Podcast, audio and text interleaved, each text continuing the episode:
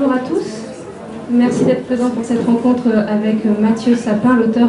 On a quelques, quelques livres là sous la main pour ceux qui veulent feuilleter, donc de l'auteur de, campagne présidentielle, je le vois là, euh, de Gérard, 5 ans dans les pattes de, de Pardieu, euh, du château, des malheurs de Sophie également, que je ne vois pas sur la pile, et également de, de bien d'autres livres, mais c'est avec un, un, personnage que tu as créé il y a près de, 20 ans, euh, que j'aimerais commencer cette rencontre, Super Murgeman. le quatrième tome de, la série a été publié au mois de septembre. Mhm. chez Dargo. c'est un personnage, je le disais, que tu as créé au début des, années 2000. Donc ce, personnage avec Même avant, noir, son slip et ses bottes rouges. Euh, peut-être avant de, revenir sur ces dernières aventures donc, qui ont été publiées juste tout récemment, est-ce que tu pourrais nous, raconter euh, l'origine euh, de ce personnage, comment tu l'as créé, comment ça s'inscrivait dans, voilà, dans tes premiers, parmi tes premiers albums, tes premiers personnages créés? Voilà, Comment est-ce que tu as créé ce Super Murgeman Alors, bonjour. oui, alors Super Murgeman, en effet, c'est le premier personnage que, que j'ai vraiment commencé à développer en bande dessinée. Alors, c'était au siècle dernier. Euh, J'étais étudiant dans, une école de dessin à, Strasbourg. Euh, et, quand on est dans ce genre d'école, on fait plein de tentatives, c'est ça, ça, qui est intéressant, on essaye plein de choses. Et il y avait un, magazine euh, de l'école qui s'est créé. L'idée, c'était de faire des, des, bandes dessinées, des contributions un peu 60s. Et, et, et j'étais tombé sur les bandes dessinées du Fantôme. Je ne sais pas si vous connaissez le Fantôme euh, qui est une bande dessinée euh, des années 50, 60, euh, Le fantôme du Bengale, américaine. C'est celui qui, ressemblait à un, Batman. oui, il, ressemble, il y a une espèce de Batman exotique. Avec un slip un peu bizarre, parce voilà. qu'on aurait dit qu'il n'avait pas de taille à. Un slip très serré. et, et, quand on le lit aujourd'hui, c'est drôle parce qu'il y a un second degré, enfin un second, second degré involontaire parce que euh, donc le fantôme, il est très très euh, dans des schémas euh, très guerre froide et très paternaliste. Ça se passe en, plus, je crois, c'est en Afrique. Alors il y, a, des relents un peu néocolonialistes. Enfin, donc quand on le lit aujourd'hui, il, y, a forcément plein de choses. Il y a une lecture très forcément décalée. Et, donc je me suis contenté de, reprendre un peu les ingrédients de cette série américaine et euh, en m'inspirant de ce personnage, j'ai créé donc Super Murgeman qui lui ressemble un peu, mais qui n'a pas tout à fait la même, la même tenue, mais il a quand même un slip trop serré. Et, euh, et sauf que lui, il boit de la bière, enfin de la super murge bière, et il vomit sur ses ennemis. Ah, c'était ça la couverture Je ne savais pas que c'était vous l'homme célèbre, parce que ça, ça m'avait plu, en même temps scié, et un peu choqué. Je me dis, qu'est-ce que c'est que ce ah, super-héros qui, qui, fait genre, Il a un super pouvoir de, de, Voilà, de vomir sur ses ennemis. Alors, il faut préciser que, faut préciser que c'est un, un personnage qui qui a vu le jour après, enfin, et que j'ai développé après dans un magazine qui malheureusement je l'ai appris cette semaine, va se terminer, qui s'appelle Psychopathe, qui pendant 20 ans, non plus de 30 ans, pendant 30 ans, euh, voilà, il a été créé par euh, Carali, Paul Carali, qui est le frère d'Edika, et, euh, et, donc c'était un magazine qui a donné sa chance à énormément d'auteurs. Alors je vais pas tous les citer, mais en tout cas moi, moi j'ai, on m'a suggéré de proposer des pages à ce magazine, et, et c'est grâce à, à, Paul que j'ai pu commencer donc à faire des BD, et donc Super Murgeman, voilà. Et aujourd'hui, je le disais, c'est le tome 4 qui a été euh, publié au mois de septembre. Le tome 3, il avait été publié en, 2006. Mm. Euh, je crois, là, on découvre donc Super Murgeman, qui est un petit peu vieilli, qui a un petit peu pris du poids, qui a fait oh, quelques pubs pour la Super Murge bière sans alcool. Mm. Et on va découvrir donc euh, ses, aventures à ce moment-là. Pourquoi est-ce que tu as décidé de, reprendre ce, personnage? En plus, on va en parler dans, quelques instants, mais après avoir fait des, bandes dessinées, beaucoup de reportages, voilà, c'était l'envie de à nouveau tout lâcher, faire quelque chose de complètement foutraque. D'où est venue cette envie de, bah, de lui redonner vie? Euh, oui, c'est ça. Moi, j'avais fait, euh, enfin, on va, en parler, mais j'ai fait une succession de bandes dessinées d'observations, de, reportages, et qui étaient passionnantes, à faire, mais c'est des sujets qui n'attendent pas. Et, euh, donc, quand on se retrouve embarqué sur des sujets comme ça, on ne peut pas appuyer sur pause. On est obligé de, suivre bah, le, mouvement. Et donc, ça parle, je parle beaucoup de politique et puis de, différents. Enfin, on va, en parler. Mais de fait, Super Murgeman et puis les autres bandes dessinées un petit peu plus euh, décalés, humoristiques, euh, que, que j'avais pris l'habitude de faire, ont été euh, du coup un peu délaissés. Mais c'était pas que j'avais pas envie, c'est que les journées n'ont que 24 heures, donc Donc voilà, j'arrivais pas à tout mener de front. Donc j'ai attendu le bon moment et, cette année, c'est vrai que j'avais, voilà, j'ai retrouvé avec plaisir ce, cette galerie de personnages parce que il y a Super Murgeman, mais il y a beaucoup d'autres personnages qui, apparaissent dans ces BD et que je m'amuse à, faire voyager d'une série à l'autre et puis d'un album à l'autre. Ça constitue comme une espèce de, ouais, de, série. Enfin, c'est en toute proportion gardée, c'est un peu comme Marvel avec tous les, tous les personnages. Quoi. Il, y a, il, y a, il y a autant, de, autant de personnages et de le reprendre comme ça des, années après. Euh, j'imagine qu'on retrouve le, même plaisir à le faire, mais par rapport au, dessin et à la narration, est-ce que le fait d'avoir fait d'autres choses entre-temps, tu as l'impression que tu l'as abordé d'une manière différente, ou est-ce que euh, finalement tu étais à nouveau dans les mêmes dispositions exactes que quand tu le faisais, donc le dernier je disais en 2006, donc il y a, il y a 12 ans? Euh, bah Là, c'était vraiment génial à, comment dire, c'était il y avait un truc nouveau, c'est que l'album, il est composé de je dirais, une vingtaine de pages que j'avais faites en 2000, euh, entre 2000 et 2004 et qui n'étaient jamais sorties et qui n'avaient pas de rapport les unes avec... Enfin, c'est des, histoires déconnectées les unes des autres. Et donc, je les ai ressorties et en les lisant, j'ai essayé de voir comment j'allais pouvoir les lier et puis euh, développer tout ça. Et, c'était, donc, ça fait beaucoup de temps qui s'était écoulé. J'ai dit quoi? 2000, euh, ouais, 2004 2000, Enfin, entre 2004 et 2010. Enfin, bref, c'était il y a très longtemps. Euh, et, du coup, il y avait des, histoires que je redécouvrais, je les lisais comme si c'était quelqu'un d'autre qui les avait écrites.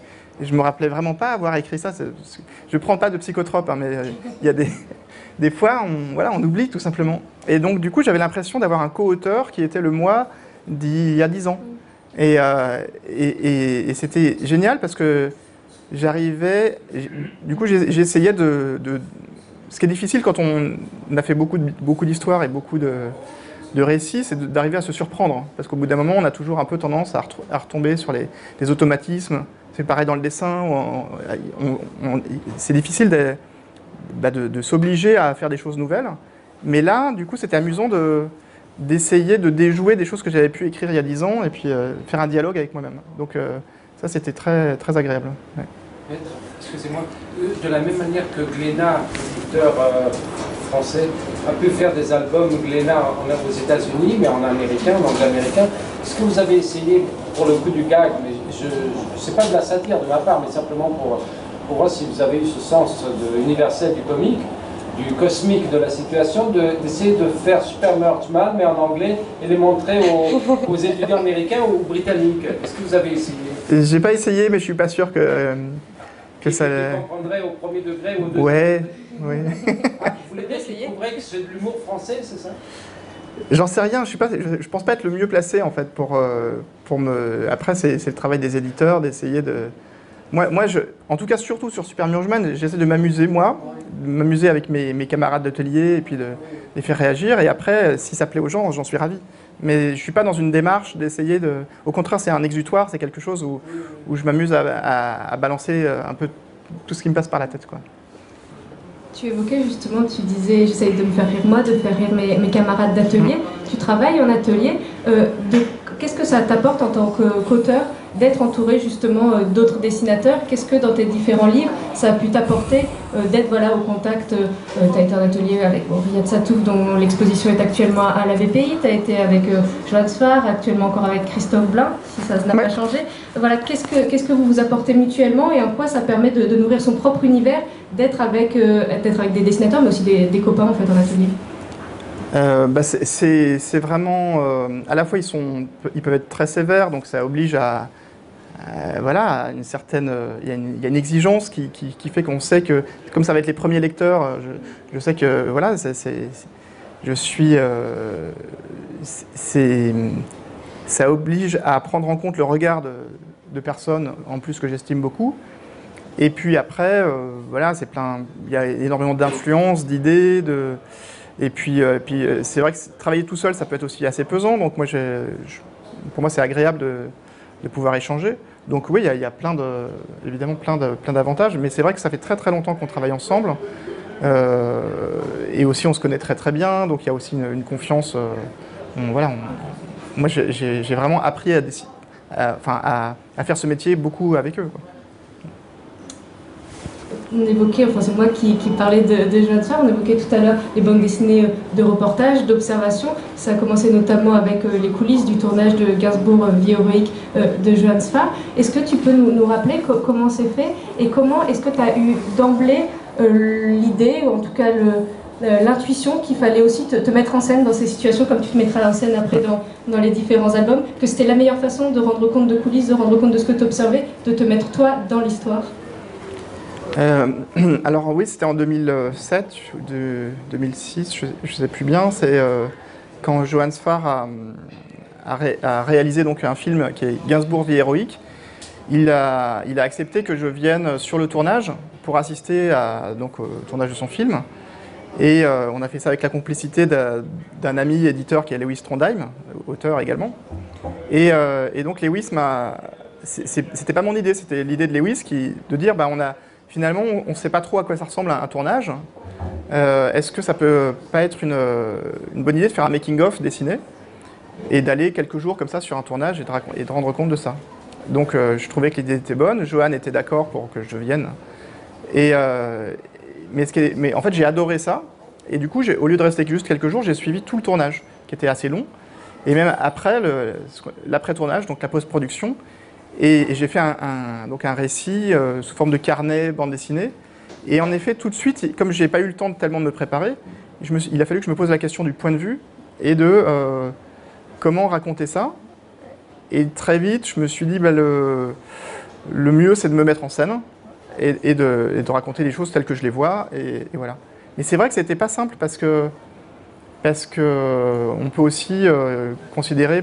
À l'époque, j'avais lu euh, 200 froid de Truman Capote où il raconte un, fait divers et il le, raconte avec une extrême précision, mais lui ne se met jamais en scène. Il n'existe pas. Mais c'est comme s'il avait une espèce de préscience totale de, de, l'événement. Et euh, mais bon, pour plein de raisons, j'ai choisi de me mettre en scène, mais je suis pas du tout. euh, c'est vrai que ça se fait couramment quand on voit le travail d'Étienne Davodo, de Guy Delisle ou de bien d'autres. C'est très pratique de, de, de créer un personnage qui va euh, être une, espèce de projection de soi-même et qui va euh, permettre au lecteur de, découvrir en même temps. Et, euh, et je dois avouer que ce travail-là, euh, bah, je ne m'en rendais pas compte à ce moment-là, mais, du coup, allait, pour mon propre, dans mon, propre parcours, être le début d'une série comme ça. Alors moi, j'aime pas trop dire reportage, parce que reportage, pour moi, ça, ça implique qu'il y a une rédaction et que euh, nous enverrait quelque part, alors que c'est plus, je suis plus à l'aise avec le terme documentaire, je dirais. Mais en tout cas, voilà, c'est BD sur, sur le réel, BD d'observation. Et qu'est-ce que ça permet, selon toi, justement, le fait de, te mettre en scène? Tu disais, euh, ça peut, c'est pas du, du reportage parce que ça impliquerait une rédaction, en tout cas peut-être une rigueur journalistique. Est-ce que le fait justement de se mettre en scène, c'est aussi assumer le fait que non, ce sera pas exhaustif et que oui, ce qu'on va découvrir, ce sera par le biais de ce que toi tu as vu et observé, et ça euh, enlève l'obligation qu'il y aurait peut-être plus dans une bande dessinée documentaire où on se mettrait pas en scène, de tout, euh, tout passer en, revue, de absolument tout voir. Euh, je pense qu'il y, y a de ça, mais il y a aussi le fait que, en étant en scène, du coup, il y a une subje- subjectivisation, et donc on se doute, le lecteur se doute que ça va être le point de vue de quelqu'un et qui est pas, qui du coup forcément est, est partial. Et, donc on va, sentir que j'ai des sympathies ou des antipathies, que j'ai choisi de mettre telle, chose en lumière et telle autre pas en parler. Mais c'est plus facile à assumer, alors que si on décrit les choses de manière un petit peu euh, soi-disant objective, euh, forcément, je pense que ça passe moins bien. En tout cas, euh, du coup, moi, je me prive pas de. Même si on n'apprend pas grand-chose sur moi, euh, quand je raconte euh, ces récits-là, je parle très peu de ma vie privée, mais par contre, c'est vraiment mon point de vue. Et euh, je pense que c'est ça qui- qu'il faut euh, assumer. Quoi. Et ça crée aussi une complicité immédiate avec le, le lecteur, parce qu'il découvre en même temps que toi. Oui, oui, mais c'est de la manipulation parce que moi j'ai effectivement accès à, enfin, il, a, il a accès à mes pensées, et, mais, mais pas aux pensées de, évidemment des autres personnages. Mais donc euh, souvent ça permet de donner, euh, de raconter une scène et puis en, en ayant accès à mes pensées, il y a un contrepoint, un, point de vue euh, décalé qui, qui crée une complicité. Et est-ce que, tu disais que, je reviens sur le terme de, reportage, est-ce que du coup d'avoir fait, on va y revenir, mais les coulisses de le journal d'un journal, donc dans la rédaction de, Libération, ça a après influencé ta façon aussi d'observer dans d'autres situations, par exemple auprès de, Gérard Depardieu quand ça a suivi. Voilà, est-ce que le fait d'avoir travaillé au contact de journalistes, d'avoir observé une rédaction fonctionner, tu penses que dans ce côté justement de l'observation des questions posées aux gens pour aller trouver, est-ce que d'une manière ou d'une autre, ça a influencé ton travail euh, par la suite? Euh, oui, oui, oui, ça, a beaucoup influencé. Euh, donc moi j'ai passé six mois dans la rédaction de Libé à raconter les coulisses du journal. Et donc c'était en 2011. Et alors pareil, c'était passionnant parce que je, découvrais le fonctionnement d'un journal comme Libé, qui est un journal voilà, très atypique, avec plein de personnalités. Donc déjà, il y avait, Déjà, j'avais éprouvé ça en suivant le tournage. Ce qui est passionnant, c'est qu'il y a une galerie de personnages qui, d'un seul coup, euh, on a sous les yeux euh, plein de, types de caractères, de physique. De... Et donc, c'est quelque chose que quand on vient de la fiction, on ne peut pas inventer autant une, richesse comme ça aussi, aussi variée. Euh, mais pour répondre à ta question, par exemple, quand je suivais Libération, il y a eu une rencontre qui m'a marqué, c'est celle avec Bob Woodward, je ne sais pas si vous voyez qui est Bob Woodward, c'est euh, Bernstein et Woodward, c'est les deux journalistes du Washington Post qui ont euh, fait tomber Nixon avec le Watergate, avec, en dénonçant le scandale du Watergate. Et, Bob Woodward était de passage à Paris et j'ai suivi euh, une des journalistes de Libération, Sabrina Champenois, qui allait l'interviewer. Donc on a passé une heure ou deux à discuter avec lui en privé.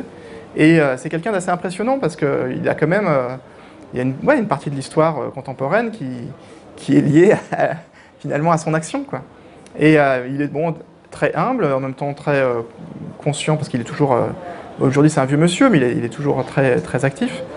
Mais en tout cas, il nous, a fait une leçon de, journalisme en, expliquant que, notamment, que c'est très bien de, comparer les sources, etc. Mais ce qui est important, c'est par exemple d'aller sur place.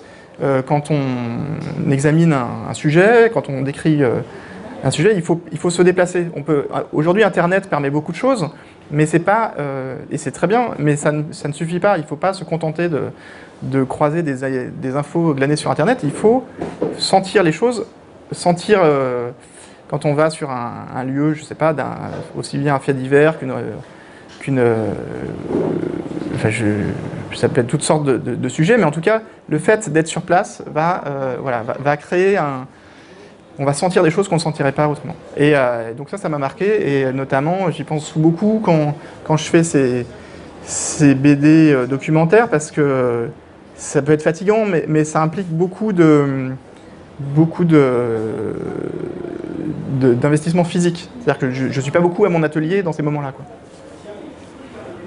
Mais du coup, tu dis ça, ça demande beaucoup euh, d'implication. À quel moment est-ce qu'on sait qu'on a terminé? Parce que euh, Libération, tu aurais pu euh, rester euh, longtemps. Mmh. Tu as fait une petite mise à jour avec un nouveau, une nouvelle édition qui a été publiée le mois dernier. Comment est-ce qu'on on sait, on se dit, voilà, j'ai la fin de, mon histoire, puisque par définition, tu ne l'as pas raconté en avance l'histoire, puisque tu suis ce qui se passe. Mmh. Alors oui, c'est vrai que c'est pas facile, mais bon, il y a, y a des fois je me fixe un objectif. Euh, dans le cas de, Gérard Depardieu, moi je voulais, comme la, Russie était quelque chose d'important, je me disais, bah, tant que je ne suis pas allé en Russie avec lui, euh, j'aurais pas, euh, voilà, il, me manquera quelque chose. ça peut être, bah, là j'ai suivi en 2012 la campagne présidentielle, notamment au sein de l'équipe de François Hollande, et donc là c'est facile, hein. il y a une élection, c'est la ligne d'arrivée. mais, mais quand j'ai fait une autre bande dessinée sur l'Elysée, le château, euh, bah là, je m'étais fixé euh, pour boucler la boucle une année en fait. Donc j'avais, euh, j'essayais de, faire comme un peu l'anniversaire de un an après la première fois que j'y vais. Sauf que ce, truc a été, déjoué parce qu'il y a eu les attentats de, Charlie. Et, donc à ce moment-là, bah, tout le reste devient très secondaire. Donc, oui, on peut jamais savoir. Et, c'est ça qui est passionnant avec le réel, c'est qu'on ne sait pas par définition ce qui va arriver, ce qui va advenir. Et c'est assez grisant aussi de, bah, se jeter comme ça à l'eau dans un sujet et de se dire euh, on verra bien. Et, j'ai la chance de travailler avec une éditrice qui est très, on est habitué à travailler ensemble et qui est très compréhensive par rapport à ça. Et donc elle ne me fixe pas de, de, date de rendu. et, euh, elle me fait totalement confiance sur, euh, sur le moment où j'estime avoir couvert un sujet, mais ça peut être très long, puisque de par Dieu, j'ai passé 5 ans à le suivre. Euh, ouais, c'est, voilà. mais, et en plus, c'est, assez... c'est assez... comment dire... retors, parce que, en plus, comme tu l'as dit, je fais des mises à jour. Donc j'ai des, livres que je sors à, telle époque, et puis parfois, pour euh, X raisons, j'ai la tentation de, revenir dessus quelques années après, de, faire des pages qui vont compléter euh, un point de vue, parce que c'est ça aussi qui est intéressant, c'est que on raconte, on raconte un sujet à un moment précis, mais euh, quelques années plus tard, ce sujet a, pris une dimension complètement différente. Et ben, notamment campagne présidentielle. Là ici, il y a donc c'était la, première édition de, la campagne. Et euh, l'année dernière, on l'a ressorti avec euh, 7 pages euh, en plus. Mais c'est des pages que j'ai réalisées 5, ans après. Et donc quand on lit la, nouvelle édition, euh, c'est un drôle d'effet parce qu'il y a beaucoup de désillusions. On- je parle avec des gens qui étaient dans l'équipe de campagne de François Hollande, qui cinq ans auparavant était voilà plein de plein de rêves, plein d'espoir et plein de détermination. Et cinq ans après, euh, revenus de tout, ils sont partis ailleurs, euh, etc. Et je- et j'essaie de le faire sans euh, juger, sans, sans, mais juste en voilà en, posant ça. Et, le fait de, lire euh, la juxtaposition de ces moments, ben ça voilà ça, ça donne un, un autre éclairage quoi forcément. Et dans le cadre de l'IB, c'était quoi l'enjeu de cette nouvelle édition? Euh, alors Libération, donc l'album, mon album sur Libé était sorti en 2011, juste euh, dans la foulée de, de ma période d'observation là-bas. C'était une période très riche parce que donc en 2011, on- pendant la période pendant laquelle euh, je suivais la, la- la rédaction de Libé, il y avait, euh, alors il y avait, eu- il y avait eu euh, Fukushima, il y avait eu euh, les printemps arabes, il y a eu la, la mort de Ben Laden, et surtout le point d'orgue, c'était euh, l'affaire DSK, qui a, euh, de mémoire de journaliste, c'est le genre d'événement où ils, se rappellent tous ce qu'ils faisaient au moment où ils ont appris. euh, donc c'était un, séisme. Et voilà, mais donc tout ça était très lié forcément à 2011. Et puis la BD est sortie, elle a vécu sa vie, et puis après on est passé à autre chose. Et cette année, les éditions Delcourt ont- m'ont dit bah, on voudrait rééditer la BD. Et moi, ça fait plaisir évi- évidemment, parce qu'elle était en rupture de stock, mais pour moi, ça n'a pas de sens de la ressortir comme ça, parce que euh, il s'est passé des choses. Il s'est passé des choses dans le monde, mais il s'est passé aussi beaucoup de choses au sein de cette, euh, rédaction, puisqu'ils ont déménagé, ils ont perdu la moitié de leur personnel, euh, le métier de journaliste a changé, etc. Donc, bah, je suis retourné à Libé et j'ai passé quelques, quelques temps là-bas et je, fais donc des, pareil, des, des entretiens avec des journalistes, soit des anciens, soit des nouveaux, et qui, euh, qui apportent un, voilà, un, éclairage euh, différent. C'est un peu déprimant d'ailleurs, je crois. Le... tu l'as lu les... Je sais pas ce que tu en as pensé. Métier, Ouais. c'est- Et moi j'ai une question, tu dis je suis retournée, j'ai posé des Ouais. questions. C'est sur le travail même euh, de, de narration en, Mm. en bande dessinée, c'est-à-dire comment est-ce que, à partir des notes que tu prends sur place, euh, tu construis ensuite ta bande dessinée? Quelle est la part du, du croquis et de ce que tu fais spontanément qui est directement euh, dans tes albums? Est-ce que, à force d'en faire, vu que ça fait plusieurs, tu as gagné aussi en efficacité à ce niveau-là, c'est-à-dire au niveau de réussir à te rendre compte dans une journée ou sur une semaine Mhm. qu'est-ce qui va être intéressant dans ma bande dessinée, qu'est-ce que je garde et qu'est-ce que je laisse. Voilà, comment est-ce que, à partir de toutes les notes, j'imagine que, que tu prends, que ce soit des notes dessinées ou des notes écrites, tu Mhm. réussis à construire euh, ces albums? Euh, en effet, bah, il y a un aspect un peu cuisine interne où euh, j'ai un carnet, je, je dessine tout ce qui me frappe en fait. Donc, alors ça dépend du temps que j'ai parce que des fois c'est très, euh, on se retrouve, je sais pas si c'est dans un meeting ou un déplacement politique, il se passe mille choses et c'est très difficile de, de, de- suivre. Donc ça va être des notes très rapides. Et puis parfois il y a des temps d'attente où on a plus de temps pour dessiner. Donc il y a vraiment plein de notes moi, pour moi, des notes, sont aussi bien des notes dessinées que des notes écrites. Donc, il y a plein de notes dessinées et plein de notes écrites aussi. Je note des dialogues, je note des. des... Si c'est très bien le dessin pour, pour fixer un peu qui est qui. Si là, je devais euh, dessiner, je peux pas parce que je parle avec vous, mais si, si j'étais derrière en train de rendre compte de cette scène, je, dessinerais un peu les, uns et les autres et en me disant. euh, en mettant euh, après bah lui c'est un tel, lui c'est un tel et ça permet de, fixer ce que peut, une photo ne fait pas parce que quand on fait une photo, c'est très rapide, on passe à autre chose et on n'a pas le temps de, fixer les, les, gens ou les choses. Mais donc ça, on va dire c'est l'aspect graphique. après, je, prends des photos aussi pour, pour m'aider à compléter. Et parfois, sournoisement, je prends des, petits films ou des petits enregistrements. Ça peut servir. mais aussi, quand même, l'outil le plus efficace, ça reste la mémoire. Parce que la mémoire, euh, c'est étonnant, il y a la mémoire euh, directe, c'est-à-dire qu'on va, on va se rappeler plein de choses d'un moment, surtout si on se concentre, même des, dialogues, des, discussions qu'on est capable de, fixer. Je parlais de Truman Capote tout à l'heure, mais justement, je ne sais pas si c'est vrai, mais je pense que ça l'est. Il paraît que lui, il, euh, s'était exercé à, retenir comme ça des, moments de conversation. Et, dans une soirée, il faisait beaucoup de soirées mondaines, il était capable, après, de rentrer chez lui et de d'écrire un, échange euh, assez long, comme ça. Et donc ça, ça m'avait fait fantasmer. Donc je, me suis entraîné. En fait, oui, c'est possible. Surtout si c'est un dialogue. Parce qu'un dialogue, il y a un côté... Euh, bah comme euh, c'est comme chez Socrate ou quoi, c'est, un, ping-pong. Alors dès qu'il y a plus de... Il y a un élément... Ouais. Ouais, c'est ça. Tu retrouves, ah, il m'a dit ça, je lui ai répondu ça, et puis il m'a dit ça. Alors après, quand il, y a, quand il y a trois personnes ou plus, là, ça devient très compliqué. Parce qu'il n'y a plus la même, c'est beaucoup plus chaotique. Mais bon, il y a des techniques. Et, euh, et aussi la mémoire, ce qui est intéressant, c'est la mémoire plus lointaine. Euh, parce que euh, moi, je prends des, notes immédiates, je prends des notes juste après de, ce dont je me souviens, et puis souvent, je ne le traite pas immédiatement en page de BD. Je, je, mets ça de côté, et puis je fais autre chose. Et des fois, c'est mois, un mois après que je vais en faire une, une page. Et je m'aperçois qu'avec le recul, il y a des choses que j'ai soit complètement oubliées, mais quelque part ça veut dire que c'était pas si important, alors que le jour même ça me paraissait incroyable.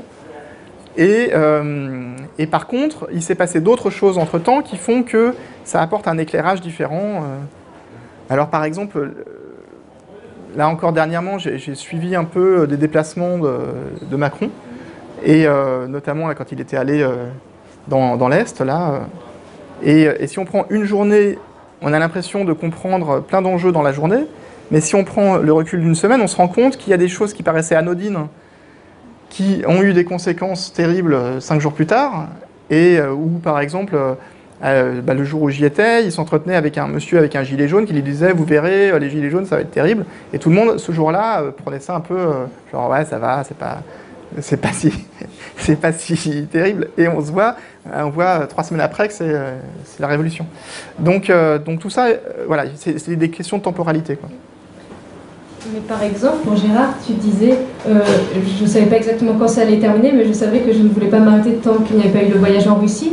Donc comment est-ce qu'au fur et à mesure, tu as pu travailler toutes tes notes pour faire cet album euh, j'imagine que, enfin j'en sais rien d'ailleurs, que tu ne l'as pas fait d'un seul coup à la fin, c'est-à-dire qu'il y avait quand même des planches qui étaient faites mhm. avant d'avoir euh, dit c'est bon, c'était le dernier voyage, c'était la dernière rencontre, maintenant euh, l'album, je, l'arrête ici. Donc comment est-ce que, c'est-à-dire qu'on pressent, on se dit, bon, même si je ne sais pas encore jusqu'où tu vas aller, même si je ne sais pas quelle sera la fin, je sais que ça ce sera important, donc je peux déjà commencer à avancer dessus, parce que j'imagine que sinon à la fin ça fait une masse de notes et de, dessins qui est, voilà, ça, paraît énorme de devoir s'attaquer à ça. Ben oui, en fait, il y a beaucoup de déchets, en effet. Mais, euh, mais oui, je, commence, je commence un récit, et puis euh, le récit évolue en fonction de, des événements. Et heureusement, justement, j'ai cette éditrice, Pauline, qui, euh, elle, c'est ma première lectrice, et, qui, et elle, et, elle, et, elle, va avoir son point de vue qui va... elle va me dire, bah, ça, ça me paraît pas très important, ça, tu l'as déjà dit, c'est redondant, ou ça, je comprends pas. Et, c'est ces réactions qui font que je vais euh, adapter aussi mon, récit. Et des fois, il m'est arrivé de faire des pages. Euh, en fait, elle, elle, lit une première version, version qu'on appelle un storyboard, c'est-à-dire que ce n'est pas une version définitive, c'est euh, tout est en place, les dialogues sont en place, et puis le, trait est sous forme crayonnée, mais, mais quand même très précise. Et c'est ça, c'est là-dessus qu'on se base. Et, et puis après, bah, je, je, passe à la, à la finalisation. Mais même à cette étape-là, il m'est arrivé d'enlever des pages parce qu'elles étaient, euh, elles ralentissaient ou quoi. Il faut euh, accepter ça. Mais c'est tout l'enjeu de, parler du réel, c'est que la vie est toujours plus forte et plus inventive et on ne peut pas savoir ce qui va se passer. Et c'est très bien. Euh, je parlais tout à l'heure de que c'est difficile de se renouveler quand on écrit, on a tendance à, retomber sur un peu des, automatismes ou quoi. Au moins, la vie, on est sûr qu'il y aura des surprises. Ça, c'est ça qui est génial. On n'a pas évoqué la façon dont tu te représentes dans les, bandes dessinées dont, on a parlé. Tu t'étais déjà représenté dans, le journal de la jungle. comment est-ce que tu t'es trouvé C'est-à-dire qu'après, ton personnage euh, reste le personnage de, Mathieu Sapin en bande dessinée, il reste le même, c'est-à-dire qu'il euh, fallait que ce soit un personnage avec lequel tu sois à l'aise aussi, que tu avais envie de, dessiner. Euh, ça a été assez facile ou est-ce que tu t'es cherché quand même un petit peu en me disant, voilà, comment est-ce que sur un, deux, trois, quatre, je ne sais pas combien d'albums, je vais me mettre en scène? Oui, je l'ai fait beaucoup justement sur l'impulsion de Lewis Trondheim qui m'a incité beaucoup à... Mais je crois que c'est lui ouais, qui m'avait dit de, créer une espèce d'avatar. Parce que quand on se dessine, en fait, on ne sait pas vraiment... C'est plus une simplification de soi-même, c'est une espèce de, double, euh, double maléfique, je sais pas, mais de double, de double un peu euh, caricatural. Et, euh, donc j'ai tâtonné. Dans Salade de fruits, je fais même de la, je sais pas comment on appelle ça, de la, des histoires où je me mets en scène mais qui sont inventées. C'est de l'autofiction, c'est ça Donc je fais de l'autofiction et... Et puis et dans le journal de la jungle, là, c'est de l'autofiction, mais de, science-fiction, puisque c'est dans le futur. Donc, euh, oui, oui, c'est par tâtonnement. Mais après, en effet, au bout d'un moment, le personnage, il finit par euh, avoir son existence propre. Et, euh, et, moi, je, le, dessine de manière...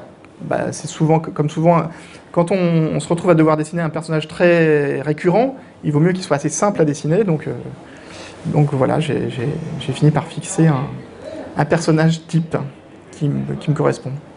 Et, il est assez petit de taille, ce qui est, je ne suis pas très grand, mais il est, il est surtout, il est, plus, il est, encore plus petit parce que euh, je pense que c'était une posture aussi quand je suivais le, ce que j'ai commencé euh, sur le, le, le, tournage de Gainsbourg et par la suite, parce que c'est comme j'ai tendance à un peu avoir un ton un peu moqueur et à, me moquer, euh, à être assez ironique, je pense que les gens le prennent mieux si moi-même je me, je me, moque aussi de moi-même.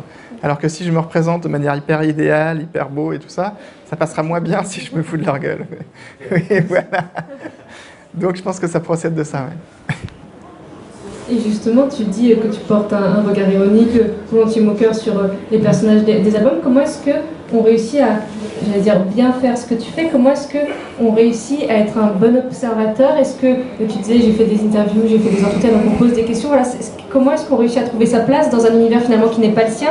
On doit à la fois, j'imagine, être en retrait parce qu'il ne s'agit pas d'influencer sur ce qui se passe, mais qu'en même temps, il faut être un peu proactif de temps en temps pour déclencher des choses qu'on a envie de savoir. Comment est-ce qu'on trouve. Euh, est-ce que c'est facile de, trouver sa place dans ces situations-là? Euh, ça dépend aussi d'un sujet à l'autre. Euh, il y a beaucoup de bandes dessinées qui, décrivent un milieu, donc une équipe de tournage, une équipe de film, enfin une équipe de, journalistes, etc. Donc là, je, dirais que c'est beaucoup d'observation et il faut aussi accepter de passer beaucoup de temps à attendre qu'il se passe quelque chose et des fois, il ne se passe rien. Et il y a plein de moments où bah, voilà, il n'y a, rien à raconter de passionnant. Donc, euh, et euh, voilà. après, c'est très différent avec quelqu'un comme Depardieu, parce que lui, il ne vous laisse pas l'observer. Il, vous, euh, il vous... Ouais, puis, non, mais surtout, il, il t'installe dans un dialogue. Et il te fait participer. Et il t'oblige à, te, à sortir de ta zone de confort. Donc, c'est pas du tout la même... c'est pas du tout la même... le même poste. Euh, à l'IB, je peux euh, voilà, me mettre dans un coin, observer et, raconter tranquillement euh, mon point de vue. donc ça dépend des circonstances. Faut être très, je dirais que c'est, faut être très adaptable. C'est vraiment s'adapter aux circonstances. quand on suit le milieu politique, c'est un milieu très très violent, très qui va, ça va très vite. Tout d'un coup, il faut être capable de voilà de sauter dans une voiture, ou je sais pas quoi, et donc d'être très, réactif. Et par moments, on attend beaucoup, donc il ne faut, jamais s'endormir. Euh, et, voilà, puis après, c'est beaucoup à l'instinct. Hein. Euh, et, quand on arrive dans un milieu où il y a beaucoup de personnages comme ça qu'on ne connaît pas, on ne sait pas, par exemple, la campagne de, François Hollande. Donc moi, j'ai suivi son équipe de campagne. J'ai croisé plusieurs fois un mec qui s'appelait Jérôme Cahuzac, mais j'ai jamais fait attention à lui. Je ne pouvais pas savoir qu'il allait être euh, célèbre quelques mois plus tard pas pour ses, ennuis euh, avec le fisc. Euh, et donc, pourquoi je dis ça? Parce que parce que on a beau euh, faire attention à tout, y a, voilà, on n'a pas un, point de vue immanent. Quoi. Et tu disais, euh, j'observe pour savoir quand est-ce que j'ai vraiment mon sujet. Euh, il se trouve que pour le coup, c'est soit des lieux, soit des personnages voilà, qui sont marquants, qui sont importants. On parle de l'Élysée, on parle de Libération, qui est, un journal historique, on parle de, de Gérard Depardieu. à partir de quel moment est-ce que tu te dis que, tu as un sujet, que tu as un bon sujet. C'est-à-dire que là, a posteriori, ça peut nous sembler évident parce qu'on a vu les albums, même quand on les a pas lus, on se dit Libé, on se dit la présidentielle. Oui, il y a quelque chose de, fort, mais j'imagine qu'il y a plein d'autres choses qui pourraient faire sur le papier un bon sujet qui ne le font pas forcément. Comment est-ce que tu te dis, ouais, je vais, je vais y passer six mois, un an, et ça vaut le coup parce que ça va raconter quelque chose? Est-ce que tu en es sûr et certain dès le début, ou est-ce qu'il y a des pistes que tu as pu amorcer que finalement tu as, abandonné Est-ce que, voilà, comment est-ce que Comment est-ce qu'on se, dit, je vais me lancer dans, cette aventure avec ces personnes-là ou dans ce lieu-là et je vais y aller jusqu'au bout? Bah, euh, oui, oui, non, il y a des choses que j'ai commencé qui n'ont pas vu le jour parce que ça s'est arrêté d'un coup. Après, il y a des paris parce que l'équipe, la, BD sur la campagne, j'avais aucune assurance que j'arriverais à, finalement intégrer cette équipe de campagne. Donc, euh, au début, on essaye et puis on, se dit on verra bien. Euh, donc, faut encore une fois, il faut accepter de, entre guillemets, perdre du temps. Euh, et, euh, et, arrivé à un certain moment, on se dit oui, là, là je tiens un truc, mais, euh, c'est quand même très, très flottant, quoi. On ne sait pas. Et même quand je suivais l'Elysée, il y avait des moments où j'avais l'impression que j'allais me faire dégager rapidement. Et, puis j'ai mis beaucoup de temps aussi, par exemple à l'Elysée, à pouvoir. J'ai passé un an à faire des démarches. Donc il y a un moment, je me disais, est-ce que je vais faire un album qui va raconter comment je galère pour rentrer à l'Elysée sans y arriver? Euh, donc, bon, tout ça se fait un peu comme ça. Euh, un album que j'ai pas pu faire, par exemple, et qui aurait été, je pense, passionnant, c'était. Euh, mais alors là, pour le coup, c'était étrange parce que c'était ça venait pas de moi. Alors que les autres bouquins, jusqu'à présent, c'est toujours une démarche qui vient de moi, qui c'est une démarche personnelle, une demande pour poursuivre tel ou tel sujet. Alors que là, c'était Peugeot qui m'a contacté, donc c'était en 2000, euh, je sais plus, 2011, non, en 2013, pardon, pour... Euh, ils avaient, donc ils allaient fermer euh, l'usine d'Aulnay-sous-Bois, qui était un site Peugeot très important, et, et qui donc, pour X raisons, enfin économiques bien, entendu, allait devoir fermer. Mais eux, ils s'étaient raconté un truc un peu idéal, en se disant qu'ils allaient, ils, ils, pas, pas une fermeture, c'était une, une euh, reconversion. Ils allaient, donc, la reconversion du site, euh, et, ils pensaient que ça allait bien se passer. Et donc, ils voulaient, ils ont eu l'idée, je ne sais pas, farfelu, de me demander à un dessinateur, donc moi, de raconter cette reconversion euh, idéale. Et, et, donc, ça commençait déjà un peu à grogner, mais, donc, moi, j'ai dit, bah, pourquoi pas? Donc, on s'est rencontrés, j'ai visité l'usine, et en effet, c'est assez incroyable. Hein. Je ne sais pas si vous avez déjà visité une usine comme ça, c'est géant et c'est un univers en soi avec des, avec des. Moi, ce que j'adore, c'est raconter les, ouais, un, biotope quoi, avec plein de personnages, plein de, plein de codes, etc. Et, euh, et donc j'ai déjeuné avec le directeur de l'usine et qui euh, pensait que ça allait, tout, allait bien se passer et que c'était super. Et donc je devais commencer euh, très bientôt.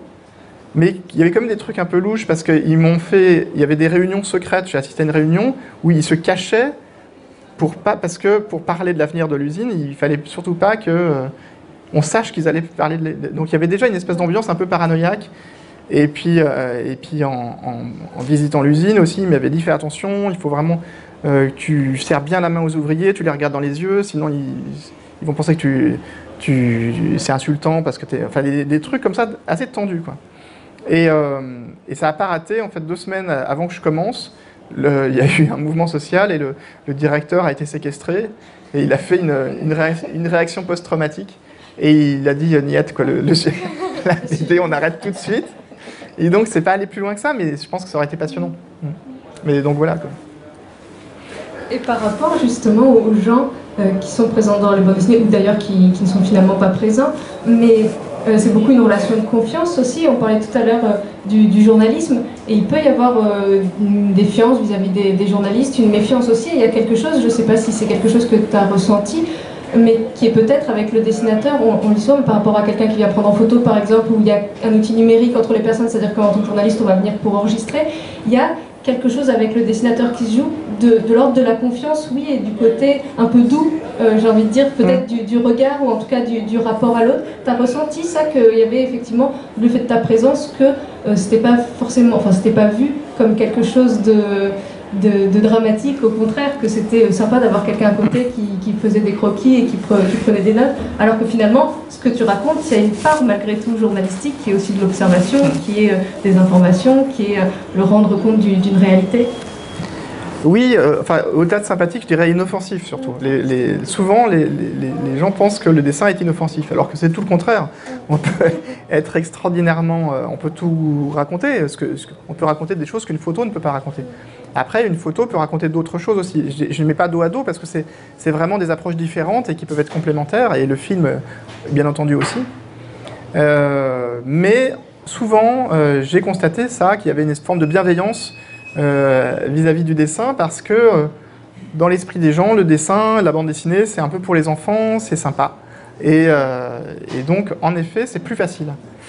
c'est plus facile, mais c'est pas pour autant il faut, quand même arriver à convaincre de, l'utilité de la démarche. Euh, par exemple, quelqu'un comme Gérard Depardieu, qui lit pas de BD, il voyait pas, il comprenait pas du tout ce que je voulais faire. Il trouvait ça très bizarre. Mais, euh, en effet, le dessin ne fait, moins peur. Après, c'est presque un problème aussi parce qu'on peut, du coup, euh, on est face à des gens qui parfois s'exposent énormément parce qu'ils se méfient pas. Et moi, ça m'est arrivé plusieurs fois d'être dans la démarche de leur dire attention parce que je suis armé, je, ce que tu peux dire peut être retenu contre toi. Et, euh, quelqu'un que j'avais euh, connu, euh, un, officier de sécurité que j'avais connu pendant la campagne de 2012 et que j'ai retrouvé à l'Elysée, un jour j'ai été très, très surpris parce que de lui-même, il me dit tiens, je vais te montrer l'arsenal, la voiture blindée, les grenades et tout ça. il était content de me montrer tout, ce truc. Et je me dis, mais il pourquoi, pourquoi est-ce qu'il me montre ça? Parce qu'il sait très bien que je suis pas là en vacances, quoi. Donc, euh, j'ai décidé que je pouvais raconter tout ça.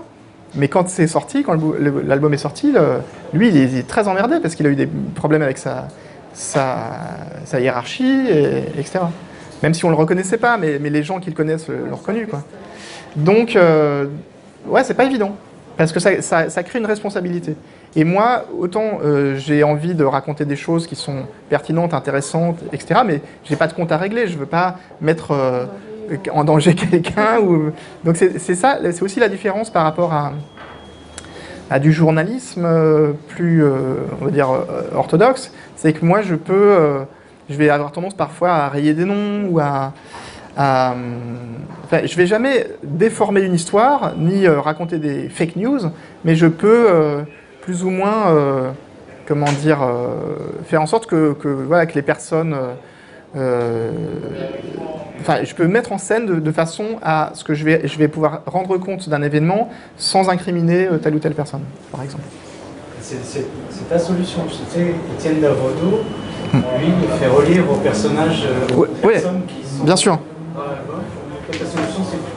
Euh, non, non, je fais les deux. Je fais les deux parce que, parce que je, fais relire, oui, ouais, bien sûr. Bah, par exemple, dans le bouquin sur, euh, sur l'Elysée, euh, je discute pendant un déplacement, un déplacement officiel, je discute avec une journaliste du Parisien et qui a des propos très très sévères sur François Hollande et sur, et sur son équipe, et, mais très intéressant et euh, une analyse super intéressante, etc. Et donc, euh, j'ai fait des pages là-dessus, mais je lui ai montré. Je lui ai montré avant publication. Je lui ai dit, voilà, euh, j'ai fait ces pages-là, Nathalie, elle s'appelle. si ça te pose problème, je peux changer ton visage. C'est-à-dire que je ne veux pas enlever les propos, parce que les propos sont intéressants, mais je peux, le dessin permet ça. On peut, on peut changer les traits, changer le nom, euh, et elle m'a dit non, non, moi, il n'y a pas de problème, moi j'assume totalement. Mais sauf qu'elle mettait en, cause quelqu'un de l'équipe de Hollande qui, elle, s'est vexée, mais dans la mesure où elle assumait, euh, bon voilà. Donc, euh, ouais, ouais, c'est un, savant dosage. Mais oui, oui, non, bien sûr, je, fais souvent lire et, et, de toute façon, je fais toujours relire, au moins par une personne. à l'IB, j'ai fait relire par une personne. Mais plutôt, plutôt c'est plutôt une relecture, on va dire, technique pour, euh, parce qu'il y, a plein de, comment dire, de, je peux faire des contresens euh, ou mal, euh, tout simplement mal écrire un nom, une date, ou je sais pas quoi. Donc il faut qu'il y ait quelqu'un qui, qui connaît bien le sujet, qui, va me dire, mais là tu te plantes parce que c'est pas exactement tel fait ou tel truc. Et, ça, je le fais systématiquement. Mais ça ne veut pas dire que je vais changer les choses. C'est-à-dire que parfois, à l'Élysée, je les fais relire, mais relire ne veut pas dire euh, corriger. ça veut dire relire. Et donc, il y a des choses qui ne leur plaisaient pas, mais au moins, ils savaient que ça allait sortir. Et ça me paraît naturel quand on a passé six mois quelque part de. bah voilà, quelque part, vous, vous êtes les premiers informés, quoi. Euh, mais encore une fois, comme je ne suis pas dans une espèce d'enquête à, à, à, charge, c'est. Ouais. Mais c'est délicat. C'est. Mais j'ai, mais j'ai jamais eu à. On m'a, enfin, on parfois demandé de, rayer des noms, euh, donc là je les raye, parce que je préfère que le lecteur euh, sache qu'il, a, qu'il y a une information, mais qu'il, n'a pas, mais il est au courant, plutôt que de changer les noms par exemple, euh, ou des choses comme ça. Et est-ce qu'il y a aujourd'hui, là tu, tu, évoquais Peugeot, mais est-ce qu'il y a des personnalités ou des, lieux ou des, voilà, qui, qui t'inspirent ou en tout cas où tu dis, peut-être pas tout de suite, mais là j'aimerais y aller un jour vraiment et y passer six mois ou voilà, Est-ce qu'il y a comme ça des, choses qui en tant qu'auteur te, te, font rêver? Euh, bah, j'en, parlais tout à l'heure, mais euh, moi j'avais envie de faire un, petit pas de côté. Euh, après, c'est difficile de passer après Depardieu. Parce qu'il est quand même assez unique. Et, mais en même temps, pendant la dernière campagne, j'ai quand même assisté à des choses vraiment intéressantes. J'étais, d'abord, je suis retourné à l'Élysée, donc les trois dernières semaines à l'Élysée de François Hollande, c'était vraiment bizarre parce qu'il n'y avait plus personne. Tout le monde s'était barré. Et, donc, il y avait un côté, il continuait à faire le job parce qu'il bah, faut jouer le jeu jusqu'au bout, mais plus personne y croit. Enfin, il n'y avait pas de raison d'y croire, puisqu'on sait que c'est fini. Et donc, du coup, je me suis retrouvé à faire des déplacements dans le Falcon présidentiel et tout, euh, mais comme si c'était ben, c'était vraiment étrange comme, euh, comme, euh, comme circonstance. Et, du coup, et, donc j'ai assisté à la, à la, comment dire, à la fin du mandat de Hollande et au début du mandat de Macron, et il y avait des choses passionnantes. Enfin, le, le, moi, je, je, voulais ça parce que comme j'avais assisté au début, dans, dans campagne présidentielle, en fait, je raconte comment J'arrive peu à peu à, entrer dans l'équipe de campagne comme observateur. Et puis, je, fais, du, spoil, du spoiling, je spoil, mais donc à la, fin, je me retrouve dans le bureau, euh, au moment du premier tour, dans le bureau de, François Hollande. Et donc là, je, trouvais ça, ça avait du sens de me retrouver aussi euh, euh, sur place au moment du, premier et du deuxième tour de la dernière élection. Donc j'étais à l'Élysée à ce moment-là. Et là aussi, c'est des moments quand même euh, chargés.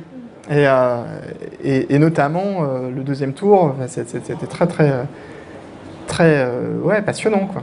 Et, et puis j'ai suivi aussi le, le débat Macron-Le Pen. J'étais dans les coulisses, donc ça aussi c'est génial à, raconter. Mais je voulais pas pour autant refaire une BD sur une campagne parce que bah voilà, je, l'ai déjà fait.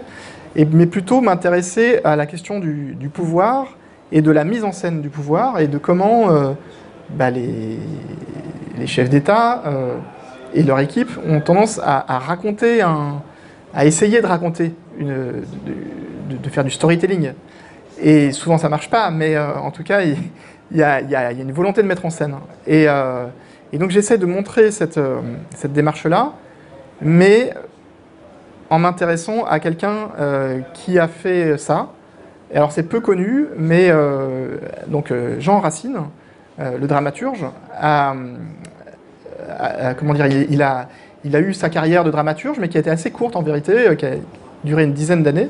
Et après tout le restant de sa vie, il s'est mis au service de Louis XIV pour être euh, son euh, historiographe. Et donc il a suivi Louis XIV sur les champs de bataille, il, a raconté, euh, il a fait du storytelling, et, on peut dire plutôt de la propagande, puisque c'est vraiment une manière complètement hagiographique de, raconter le pouvoir.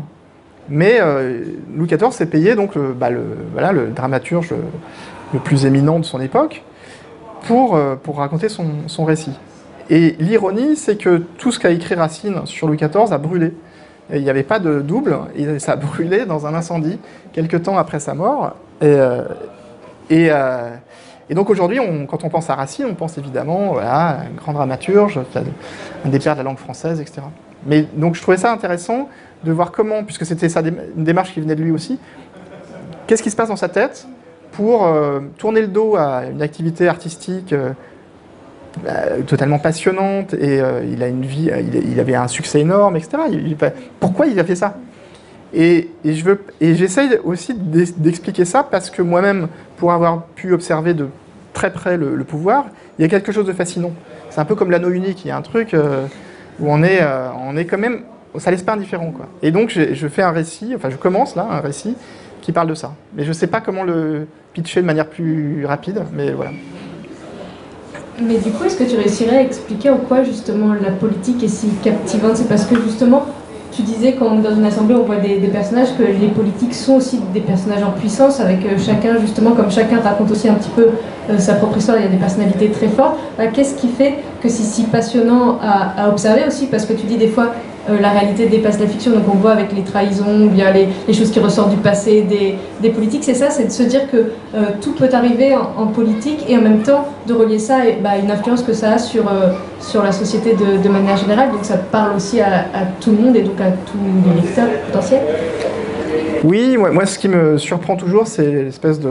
Bah, d'abord, c'est la nature humaine et, de montrer comment euh, on, on, surinvestit un peu les, hommes et les femmes politiques de, de, vertus qu'ils n'ont pas. Et de, enfin, on aimerait croire à un chef d'État, un gouvernement euh, vertueux avec plein de. Voilà, très efficace et plein de. Et on, on s'offusque dès qu'on se rend compte que euh, les gens servent aussi leurs propres intérêts. Mais en même temps, je pense que ça a toujours été comme ça et que c'est malheureusement... Euh, j'ai pas de solution en vérité, hein, je suis désolé de. Mais, euh, mais en tout cas, c'est passionnant de voir en effet comment des personnes euh, voilà, individuelles, par leurs actions, vont avoir des conséquences sur, bah, sur le, la société. Et, et comment, parce que un tel était de mauvaise humeur, parce qu'il s'est passé je sais pas quoi, ça va avoir des conséquences qui vont être voilà, mais des fois, des fois pour le moins bien, mais des fois pour le bien aussi. Il y a aussi des choses bien. Enfin, c'est pas. J'essaie de pas trop juger ça, mais, plutôt de, de, de, démonter euh, cette espèce de, récit un peu idéal qu'on essaye de, nous, de nous faire. Quoi. Et, euh, et donc c'est aussi ce que j'ai essayé de décrire dans le film, parce que je ne sais pas si tu allais en fait, y venir, mais donc j'ai fait un film, euh, j'ai réalisé un film qui est sorti cette année, qui parle de ça aussi, de, des coulisses d'une campagne et, de, et des gens qui, composent une équipe de campagne et de comment chacun essaye de se positionner. Et, euh, et puis et voilà, c'est des, petites, euh, c'est des, des, prises de position. Enfin, je sais pas si tu en parleras peut-être mieux que moi, mais, euh, mais après, on, m'a beaucoup de gens l'ayant vu m'ont dit mais c'est quand même très cynique. Mais je crois pas que c'est pas du cynisme. Je pense que juste que c'est la nature humaine. Mais justement, tu parlais du film, donc Le Poulain, qui est sorti au mois de septembre cette année. Dans une, tu avais sorti déjà un court-métrage en, 2014 avec, euh, avec Charlotte Lebon. Mm. Euh, tu racontais dans ton interview que toi, tu n'avais jamais euh, rêvé de, de, cinéma. Comment est-ce que du coup tu, as fait le pas et est-ce que tu as l'impression que dans, dans ce film, dans la manière de, le réaliser, le fait d'avoir été auteur de, de bande dessinée, au-delà de, l'histoire, des coulisses politiques que tu avais pu aussi observer en tant que, dessinateur, est-ce que le fait d'être auteur de bande dessinée t'a servi en tant que, réalisateur pour ce film? Oui, certainement, mais, euh, c'est vrai que j'avais, j'imaginais pas qu'un jour j'aurais l'occasion de, réaliser. Et les choses se sont faites progressivement. Euh, donc tu parlais du fait que j'étais en atelier avec euh, donc Sfar qui, a, fait le film que j'ai suivi, et Riyad Satouf quand il a fait Les Beaux Gosses aussi, j'étais assez témoin de ça. Et, c'est vrai que ça, on se dit ah oui, après tout c'est possible. et puis après, moi j'ai aussi eu plusieurs expériences euh, avec le cinéma aussi euh, dans des documentaires où j'ai été filmé et où peu à peu on, apprivoise la caméra. Et, puis, et, puis, voilà, un beau jour quand on m'a proposé, puisque ça venait pas de moi, mais c'est des producteurs qui sont venus me trouver et qui m'ont dit est-ce que tu serais partant pour, euh, pour faire un film sur, sur la politique? Eux, ils avaient bien accroché sur ma, BD sur, sur Libération et sur la campagne. Et donc, c'est eux qui, donc Pyramide Production, qui, se sont dit bah, ça pourrait euh, donner lieu à un film. Et, euh, et puis euh, je me suis dit pourquoi pas? Après au cinéma, il y a beaucoup, beaucoup de projets qui se montent et très peu qui se font, donc je me suis dit après tout, de toute façon, on verra bien, d'ici là que ça se fasse, il va se passer du temps. Et sauf qu'un bah, Bon, je dis comme ça, on a l'impression que c'est très facile, mais non, c'était quand même assez long à, mettre en place. Mais un beau jour, voilà, je me retrouve à, être en position de faire un film et, j'ai adoré ça. C'était très agréable. Ça fait un, ça fait un peu peur, mais, mais après, pour répondre à ta question, il y a moi, j'ai vraiment essayé, enfin, je ne fais pas de hiérarchie, je me dis pas un film, c'est quand même un aboutissement par rapport à la BD. Pour moi, c'est vraiment une, autre manière de raconter des choses. Euh, et, pour l'avoir fait maintenant, je me rends compte du confort que procure la BD et que c'est quand même génial de faire des BD. Et euh, il ne faut surtout pas arrêter. Mais, euh, mais c'est assez excitant, bien sûr, de faire un film, et c'est une chance énorme. Et, et, et après, le, je pense que ce que m'a, apporté la bande dessinée, c'est, en fait du recul, parce que quand, j'allais sur le plateau, je me disais bon bah il y, a plein de raisons d'être euh, un peu terrorisé, mais après tout c'est juste un film, donc c'est, c'est pas une opération à cœur ouvert où il n'y a, pas, enfin voilà, on va faire de notre mieux. Et puis, euh, moi j'étais avec une équipe aussi très euh, de gens très compétents, très habitués, donc il n'y a pas de raison que ça se passe mal quoi. Non, mais c'est vrai qu'il y a une tendance à parfois comparer justement la, bande dessinée et le cinéma, à dire que euh, on peut entendre des fois des personnes qui disent qu'une bonne, une bonne bande dessinée, c'est une bande dessinée qui se lit comme si on regardait un film, alors que ce sont deux médias très différents. Est-ce que dans la rythmique, dans la mise en scène, dans, ces choses-là, qui sont propres aux médias bande dessinée, enfin dans, ce qu'ils ont de spécifique pour la bande dessinée, euh, ça a pu te servir d'une manière ou, d'une autre pour, euh, pour le film? Bah, bon, J'ai storyboardé déjà euh, l'essentiel du film, donc bien sûr qu'il y a un passage par le dessin, le cadrage, euh, des choses comme ça.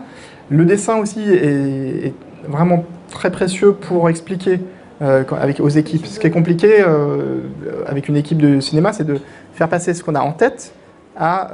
les mots, c'est bien, mais un dessin, c'est beaucoup plus rapide et précis pour, pour décrire quelque chose. Donc ça, c'est très précieux. Mais après, je dirais que c'est aussi beaucoup le travail du montage qui, euh, qui va, euh, qui a peut-être à voir avec la BD, dans le sens où euh, il faut rien s'interdire. Et en, bande dessinée, on, a une grande liberté, bien sûr, on peut raconter ce qu'on veut, mais, le, mais c'est très intuitif, comment on va organiser des cases et comment on va passer d'une séquence à une autre, et le travail de l'ellipse, faire que le lecteur va reconstituer des choses que, qui, qui se passent entre, entre deux cases. Et, donc au moment du montage, alors ce qui était un détail qui n'était pas anodin, c'est que le montage, euh, donc j'ai travaillé avec un monteur, avec Pierre euh, Deschamps, et on a travaillé dans, mon atelier, l'atelier où je dessine, où euh, il y avait une pièce libre qu'on a utilisée pour faire le, banc de montage. Donc finalement j'étais vraiment à côté de, ma table à dessin, et, et, Pierre m'a beaucoup incité aussi à bah, justement à faire des propositions graphiques, à essayer de voilà, il euh, faut, rien s'interdire, et, donc enlever ci, rajouter ça. Euh, et on a vraiment bricolé des, choses euh, qui, ont, qui sont intervenues dans la narration du film grâce, ouais, grâce à, la liberté que procure la BD. Et, et donc c'était super de, de, passer de, l'un à l'autre comme ça. Je vois qu'il est déjà 16h. Où est-ce que tu vois ça d'entre vous sur, la montre ah, ouais? Ah oui certains d'entre vous ont des questions euh, pour Mathieu Sapin, que ce soit sur l'un ou l'autre des albums qu'on a évoqués ou d'autres qu'on n'aurait pas euh, évoqués Pas de questions? Pareil euh, Oh, je peux la dire. Ouais. bonjour, j'aimerais bien faire de la bande dessinée aussi et aussi du journalisme. Donc j'ai beaucoup, beaucoup entendu parler de vous. Et euh, en plus que je fais euh, une double licence histoire, sciences politiques, donc forcément, j'arrête pas d'entendre parler de vous. Mais à chaque fois, euh, bah, il y a tellement de bandes dessinées que j'ai envie, de que j'ai envie de lire. Du coup, bah, j'ai pas pris le temps et je voulais savoir laquelle vous me conseillez pour commencer. Bah, je dirais peut-être celle sur Libération. Je pense que parce que là, pour le coup, c'est à la fois un, récit. Euh, moi, alors moi, quand je fais des, bandes dessinées comme ça, un peu documentaires, j'essaye malgré tout de les composer comme un, comme un récit, euh, pas de fiction, mais de voilà, de, que, oui, que, que ce soit comme un, presque comme une, comme une histoire. Euh, donc il y a, il y a quand même une intro, enfin un suspense, et, etc. Donc on peut le, on peut le lire comme un, comme un livre euh, je ne sais pas comment, comment dire ça, comme, une fiction, Mais sauf que c'est que des choses réelles que, je raconte. Et donc, bah, je pense que c'est très instructif sur le fonctionnement d'une rédaction et sur l'espèce de... Moi, ce que j'aime beaucoup aussi, c'est le, chaos, montrer le chaos et montrer comment bah, ce chaos s'organise malgré tout tous les jours, parce que tous les jours, ils ont un journal à remplir. Et, euh, mais on a l'impression que voilà, on a l'impression que c'est complètement fou et en même temps ça, ça marche. Et, euh, et ça c'est très difficile de, de, se rendre compte de ça tant, tant, tant qu'on l'a pas euh, vu.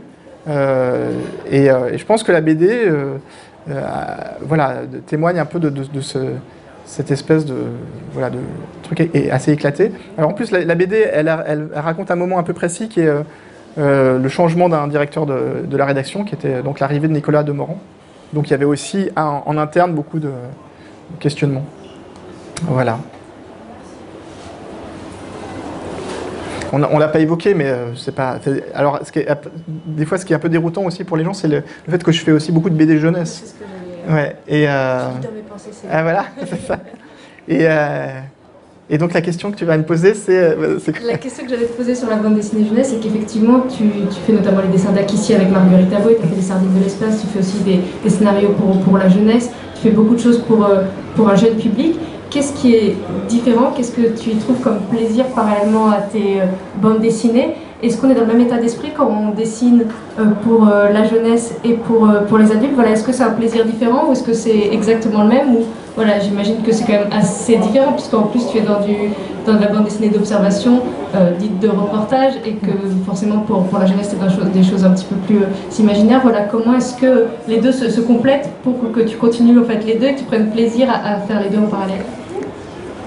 Oui, je pense que c'est une respiration. Parce que, alors moi j'ai deux filles, euh, deux jeunes filles, donc déjà c'est agréable de, pouvoir dessiner pour elles, enfin d'avoir un public euh, à la maison.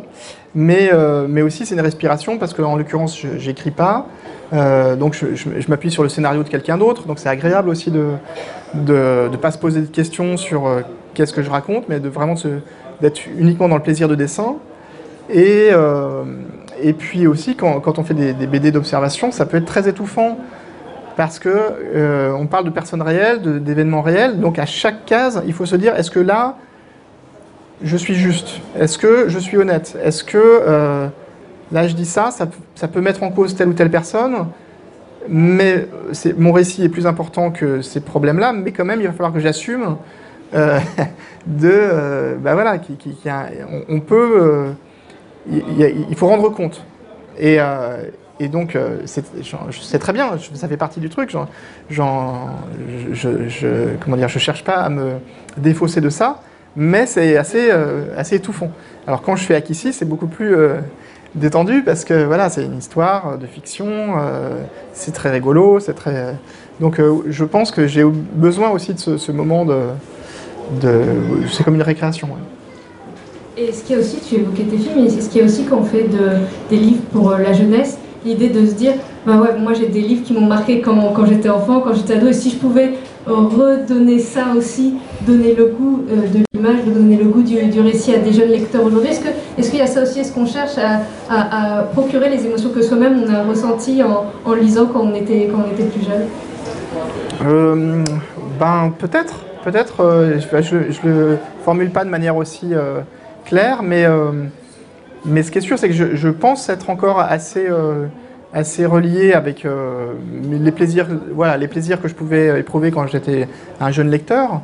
Et donc, j'essaye en tout cas de me préoccuper de ça, de me dire est-ce que, est -ce que cette histoire-là m'aurait plu Est-ce que ça m'aurait amusé de lire ça? Et, donc d'être quand même dans, cette espèce d'éveil. Mais, mais d'ailleurs, je pense que c'est aussi un lien avec les BD plus adultes ou documentaires que je peux faire, parce que j'ai un dessin qui est assez enfantin. Et c'est ça qui est assez troublant, je crois, aussi, c'est que moi, j'ai fait une formation plutôt euh, jeunesse, quand j'étais donc étudiant aux Arts Déco. C'était on, me formait pour euh, faire des illustrations pour les, pour les enfants, c'est ce que j'ai fait en premier, premier lieu. Et donc j'ai un dessin qui qui resté quand même très euh, enfantin. Et, quand je raconte des choses horribles ou terribles du, du, quotidien, il, et que ce, trait enfantin crée une espèce d'effet, euh, je pense, un peu euh, déstabilisant, mais intéressant aussi. Mm. plus de recul aussi un petit peu sur les choses. Voilà, mais, mais, mais je dirais que c'est un peu le cas aussi de, de Riyad. Riyad Satouf, c'est ça aussi. Il a un dessin qui est quand même très enfantin, très rigolo, et il raconte des trucs terribles. Donc il y a, il y a ce, voilà, cette espèce de, de, je cherche le mot, enfin de, de paradoxe. Quoi.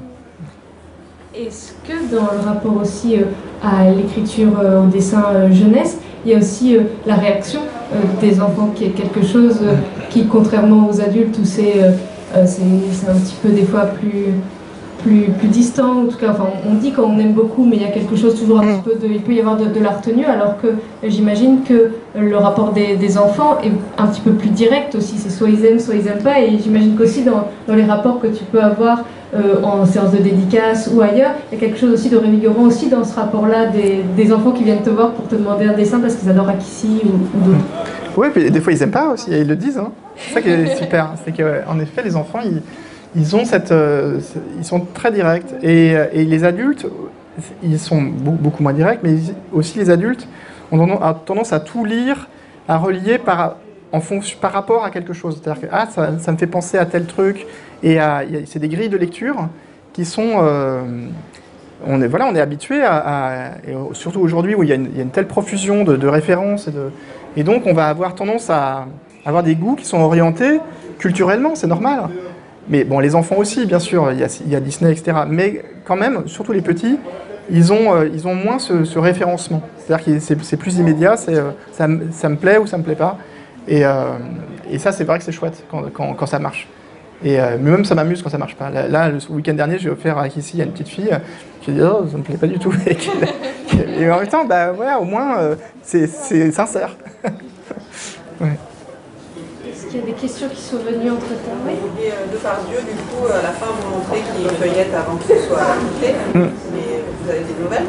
Un livre entier sur soi, c'est pas, pas rien. Ah oui, oui, oui. Euh, j'ai, euh, alors, il y a même une édition. Alors là, là j'ai, j'ai même euh, dans une édition ultérieure, euh, j'ai rajouté une page où je raconte comment, quand je suis en, en, en dédicace, des gens viennent me parler de lui et me faire des petits cadeaux pour lui ou des messages.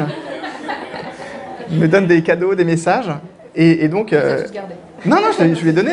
Je lui ai donné. Et donc, je raconte à la, à la, à la fin de la page que je vais euh, donc lui remettre euh, des offrandes. Et il y en a une, il y a un monsieur qui me donne une enveloppe et, et fermée, quoi, donc pour, pour Depardieu. Et donc, je, je, vais, je vais le voir et je, lui donne l'enveloppe. Et il ouvre l'enveloppe, et dedans, il y a une autre enveloppe. Donc, il ouvre l'autre enveloppe, et dedans, il y a encore une enveloppe. Et, et dedans, il ouvre la troisième enveloppe, et il y a juste une petite carte, format carte de visite, et il y a marqué « C'est dur de vivre aujourd'hui, monsieur Depardieu ». Et, il me regarde, et il était hyper emmerdé. Et il me dit « Mais qu'est-ce que j'y peux ?» mais vraiment, on sentait que ça le. En même temps, il était, il était d'accord, quoi. Euh, et, donc, je trouvais ça assez touchant. Mais voilà. Mais sinon, non, ça fait un petit moment que j'ai pas de nouvelles. Euh...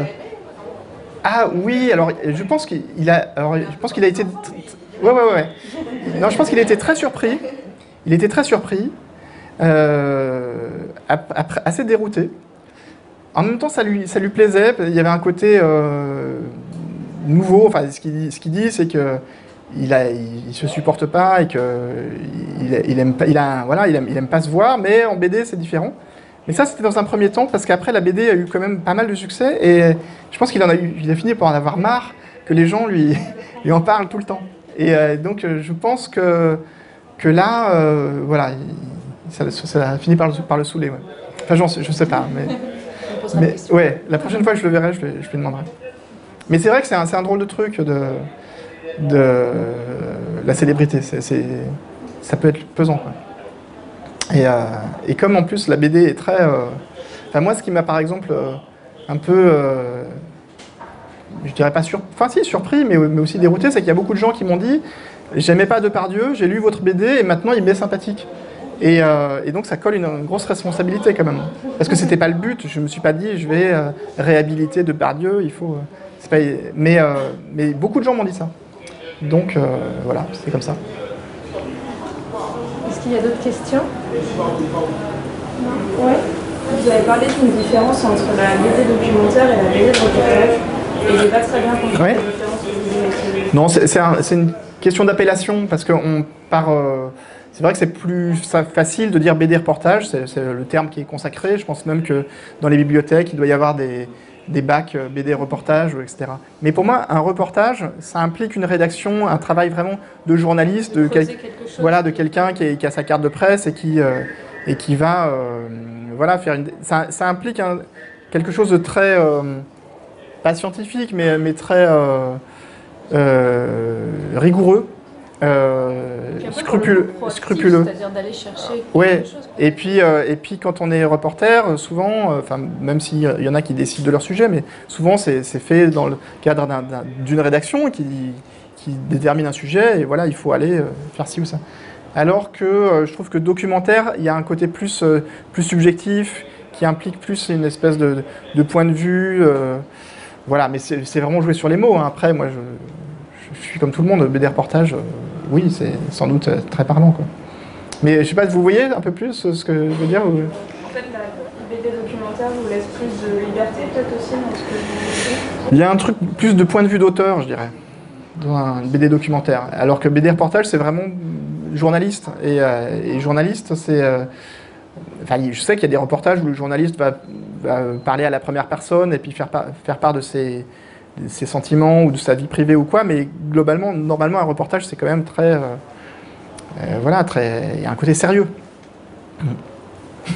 Je sais pas si tu es d'accord avec ça. Non, mais je suis d'accord Ouais. sur le fait, effectivement, plus le côté enquête peut-être aussi, qui est, on va chercher quelque chose, on a un angle, un sujet, et ce qui est moins de laisser aller, justement, d'être plus dans l'observation et de rendre compte de la réalité. C'est pas exactement la même chose, rendre compte de la réalité, que d'aller chercher quelque Ouais. chose, enquêter sur un sujet. Et puis je pense que le reportage, ça s'inscrit aussi dans un, comment dire, une publication, un, enfin, soit un journal, soit. Il y a un truc, je sais pas si vous connaissez euh, Live Magazine, c'est assez marrant.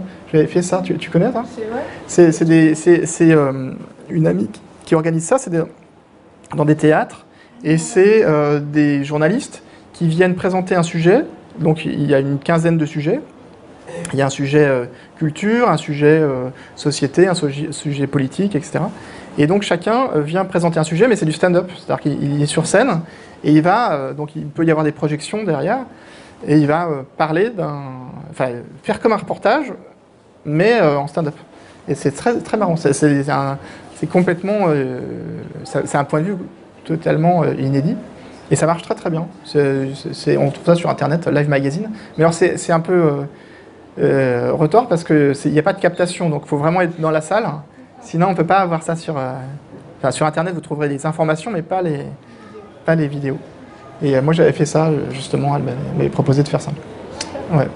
C'est une drôle d'expérience. Mais euh, voilà, si vous avez l'occasion, euh, Live Magazine, c'est chouette. J'avais présenté à l'époque euh, bah, justement le, la BD sur la campagne et puis comment j'avais mené de front parce que ma bande dessinée sur Depardieu et ma bande dessinée sur l'Elysée, je les je les ai composées en même temps et donc c'était un peu sur comment euh, je passais de l'un à l'autre parce que même si les deux BD euh, l'évoquent un peu par euh, fait, allusion à l'autre, mais c'est pas voilà, il faut, le savoir et il faut vraiment lire les deux pour se douter que. Mais il y a des jours, c'était quand même très bizarre parce qu'il y avait un jour j'étais chez Depardieu, le lendemain j'étais, dans, la, dans l'avion présidentiel, donc c'était un drôle de truc. Est-ce qu'il y a d'autres questions? Merci beaucoup Mathieu. Merci Sonia. Je vous rappelle super Merci à vous. Le tome 4 est paru euh, au mois de septembre et la nouvelle édition donc, de Journal d'un journal au mois d'octobre dernier. Merci encore. Merci.